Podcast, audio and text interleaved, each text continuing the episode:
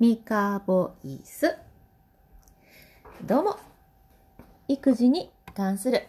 日々の気づきを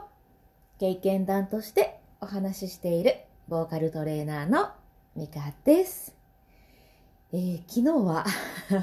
ドタバタの朝だったので、えー、いつもと全然違う流れでの収録だったんですが、えー、今日は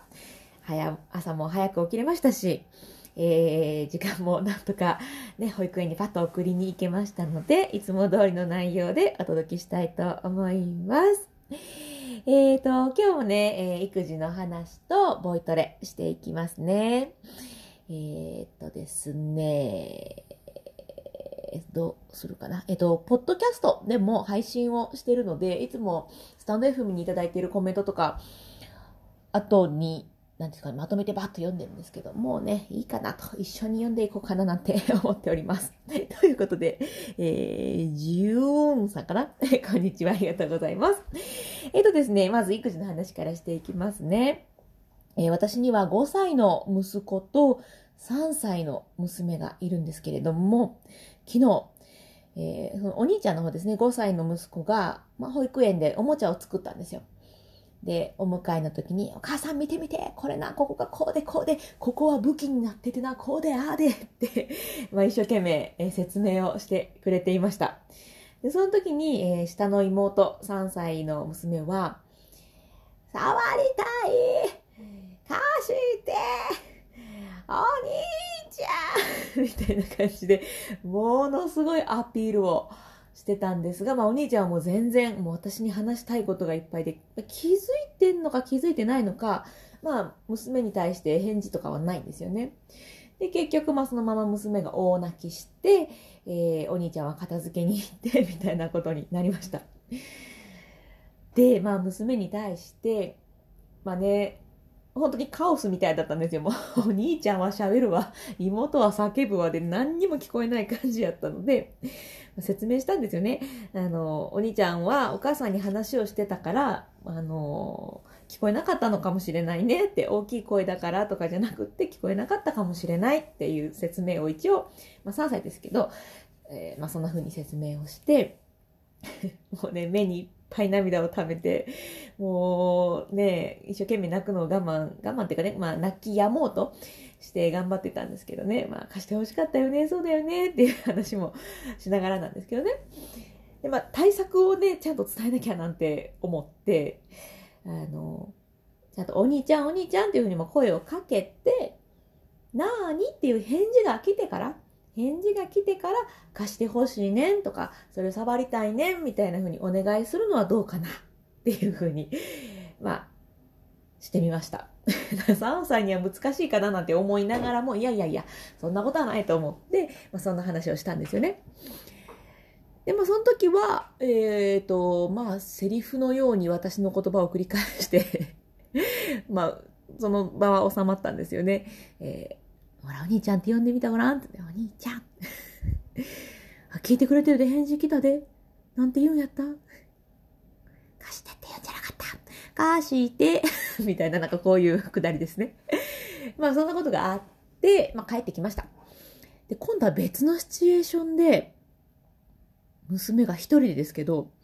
お兄ちゃん、お兄ちゃんって呼んで、返事を待ってから、それ使わせて、みたいなことを言ってたんですよ。で、おー、すごいと思って、私、キッチンにいたんですけど、ちょっと、もうね、その手を止めて、今のすごかったねなんて言って、もう、褒めちぎったみたいなことがあったんですよね。いや、3歳でそれできるのすごいななんて思ってたんですけれども、えっ、ー、と、これね、この姿を見たときに、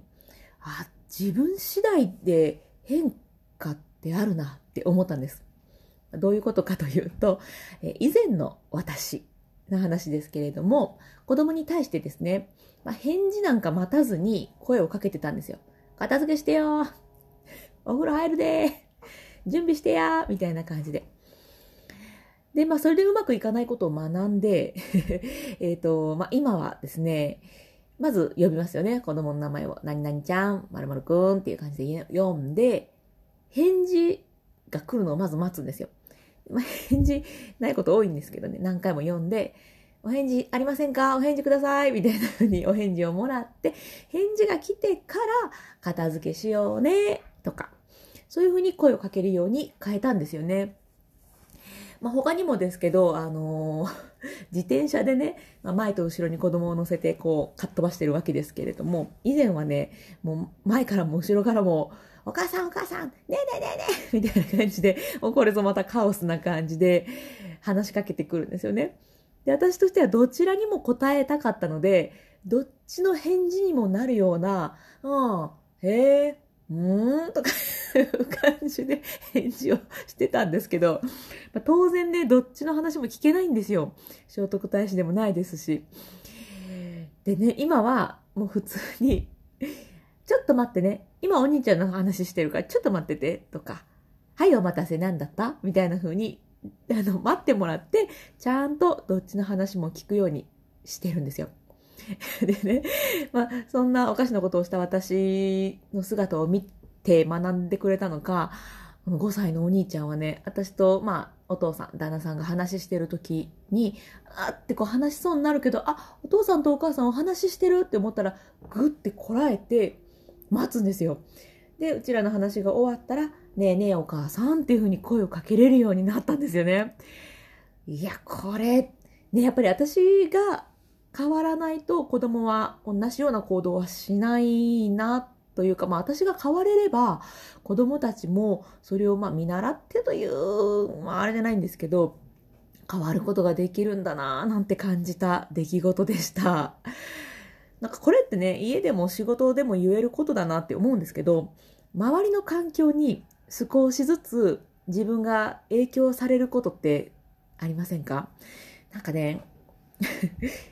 いい加減な環境にいると、だんだんいい加減になっていくこととか ありません？なんか、赤信号、みんなで渡れば怖くない的な。ダメですよ。ダメです。みんなで渡っても赤信号はダメなんですけど、なんかそういう、ちょっといい加減な仕事してる人が周りにいると、あ、これぐらいいいんや、みたいな感じで、少し自分もいい加減になってしまうとかね。あと、まあ逆に、すごい前向きな人ばっかりいるようなところだと、なんとなく自分も、前向きになるぞとか思ってなくっても、なんとなく自然とそういう意識になったり、なんか頑張れることってあると思うんですね。というかまあ私はあありました。まさに。もういい加減なところは、どんどん私いい加減になりましたし、すごい前向きな職場ではすごく前向きに働けたななんて思うんですよね。でね、あの、私大阪住んでるんですけど、大阪って自転車のね、信号無視めちゃくちゃ多いんですよ。もう、まあ、関東にも住んでたことがあるんですけども、関東の日じゃないんですよね。もう点滅してたらもう行けるぐらいの感じ。点滅は注意して渡って、赤は、えー、よく見てきてなかったら渡るみたいな。なんかダメですよ。ダメですけど、結構ね、もうそういう文化があり、で、私も、えー、そうしておりました。そうしておりました。今はね、今は守ってます。まあ、普通ですけどね。守るの普通なんですけど、あの、特に小さい頃、子供が小さい頃って、親っていうのはもう、特に環境そのものだったりすると思うんですね。え、ー、と、まあ、活動しているのが家庭と、まあ、保育園だけなので、今は。すごいその親、まあ、親とか保育園の環境って大きいと思うんですよね。もっと大きくなっていったら、小学校、お友達、部活、えっ、ー、と、習い事とかいろいろね、広がって、環境って広がっていくと思うんですけど、まあ、なのでちょっと、親は環境だぞっていうふうに意識をしているので、特に、えー、信号は守ってます。まあ、子供に怒られるのもあるんですけど、ピカピカしてたら止まるんでとか言って怒られるので、止まります。やっぱね、大阪は、えー、少ないので、そういう方は。点滅してるからって言って私がスピードを緩めて止めると、おー、行けよみたいな感じで見られて 追い越されたりとかあるんですよ。でもね、まあ、周りの目は周りの目。あなたは行くかもしれませんが、私は泊まりますよっていう、自分は自分っていうふうに、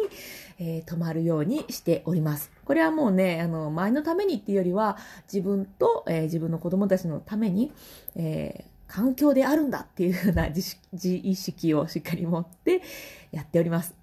ね、ちょっとこの話ってあれ、信号を守るの当然ですけどね。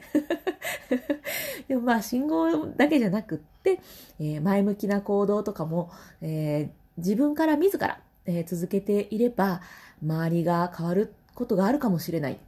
というか、まあ、私の周りは変わってきたし、私も変わってきたっていう、まあ、私の、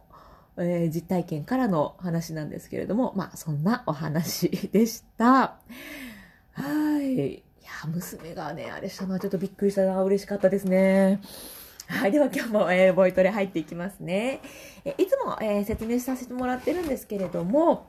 ボイトレって、まあ、ボイストレーニングですね。でも私がこの音声配信でやっているボイストレーニングは、トレーニングではありません。えー、というのも、トレーニングってなると、えー、筋肉鍛えるとか、ちょっと負荷かけるとか、えー、ここの力を抜くとか、まあ、いろいろえー、ありますが、その人それぞれの声の出し方、癖、えー、筋肉がどうやこうやってあるので、さあ、皆さんこれをしておけば OK! みたいな、そういうトレーニングは私、あの、とてもじゃないですけれども、音声配信でできないので、えー、ちょっとそんな無責任なことはしたくないので、ここでやっているのは、声出しのようなものです。トレーニングまでしなくても、えー、声を出しておくだけでやっぱ筋肉使います。え、歩いてる時なんかそうですね、ウォーキングでこうしっかり腕を振って足も上げてってことまでしなくても、スーパーで歩いてるだけでも歩く筋肉使います。何にもしないでただ座っているだけ、えー、家にずっといるだけ、ん、なんならもう寝ているだけだと、やっぱり歩く筋肉はね、どんどんどんどん衰えていきますよね。なので、えー、少しでもいいので、口を動かし、声を出しっていうことが、うん、生活の中に取り込んでもらえたら、あまあ、ボーカルトレーナーとしては嬉しいなということで、えー、この配信をさせていただいております。おっと、えーと、ちひろさんありがとうございます。そして、松村秋の空しさん、ありがとうございます。こんにちは。えー、今からボイトレやっていきますね。トレーニングと言いましたけれども、声出しですので、えー、低すぎるなと思えば無理に出さない。高すぎるなと思っても無理に出さないようにしていってください。えー、今日はパピプペポのプ。はい。プでいきますね。で、えっと、こんな音階でやっていきます。何回か、えっ、と、この配信聞いてくださってる方で、もうだいぶちょっと慣れてきたぜっていう方は、ぜひね、音階、音程かを意識して、プップップップップップップップップをやってみてください。えー、例えば、プップップップップの音がプーとかにならないように、プップップップップーしっかり当てるプーにもならないように、プップップップップップップッププー音をしっかり当てるのを意識するといいと思います。ちなみに、最初の音と一番高い音と最後の音。この辺が、えっ、ー、と、一番意識しておくといいんじゃないかなと思います。全部がね、できればベストですけど、これね、結構難しいんですよ。結構難しいです。なので、まずは、プー最初の音、プップップップップ一番高い音、プップップ最後の音を特に意識して、えー、やっていくといいかななんて思います。では、プップップップップップップいきましょう。プップップップッこれぐらいの速さでいくので、ぜひ一緒に声出してみてください。ほい。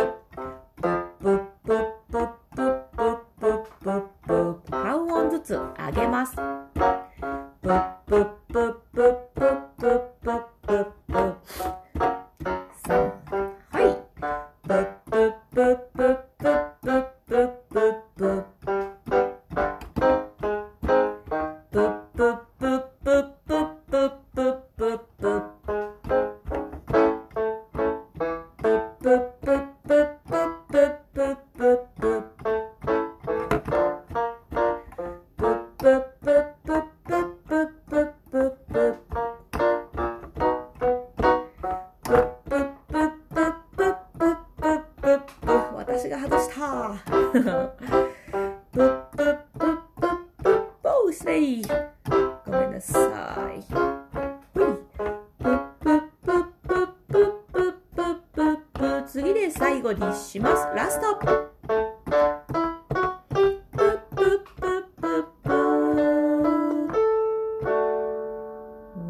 いということで、ぷっぷっぷっぷ、いかがでしたか？意外とね、これやってるのを録音してみたりするとよくわかるんですけど、自分の音ってね、あの、多少ずれてることが多いんですよね。ここに当ててるつもりが、ちょっと低かったり、ちょっと高かったり、まあ、この半音まで上がらなくっても、この間の音っていうんですかね、になってることがあるので、もうその音程のど真ん中をパパーンと狙えるように意識をすると、えー、音程良くなっていきます。はい。じゃあですね、えっと、まあ、歌に応用してやっていこうかなと思うんですけれども、もうね、私、まあ、子供の影響で、最近ほとんどね、ポケモンとかね そういう感じの歌なので、あんまりこれを聞いてくださってるね、えー、方の、なんて言うんでしょう、ストライクゾーンにはハマらないと思うんですよね。この、1バトルをしたなら、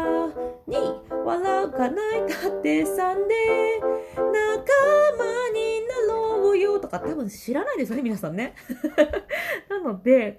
うん、なんか、この曲やってくださいとか、ぜひね、コメントいただけたら嬉しいです。えー、今日は、まあ、大体みんな知ってるやろっていう曲、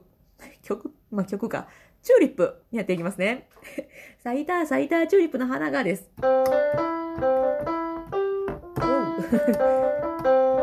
これですね。もうめっちゃ間違えるやん。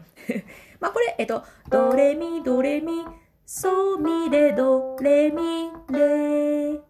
ですね。結構難しいんですよ。まあ、プーでいきますね。プープープー、プープープー。よくあるのが、まずこの音が低くなる。プープー、ぷー、ぷ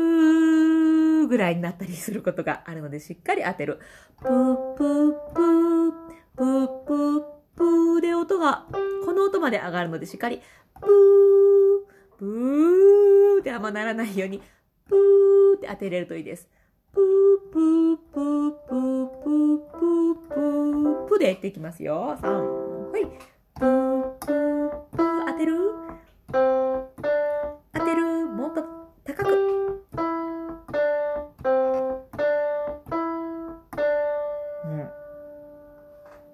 意識ね、するだけでね、音感良くなってきますよ。じゃあ今度普通に歌詞でいきましょう。咲いた咲いた、中が高いですよ。リップの花がさほ。い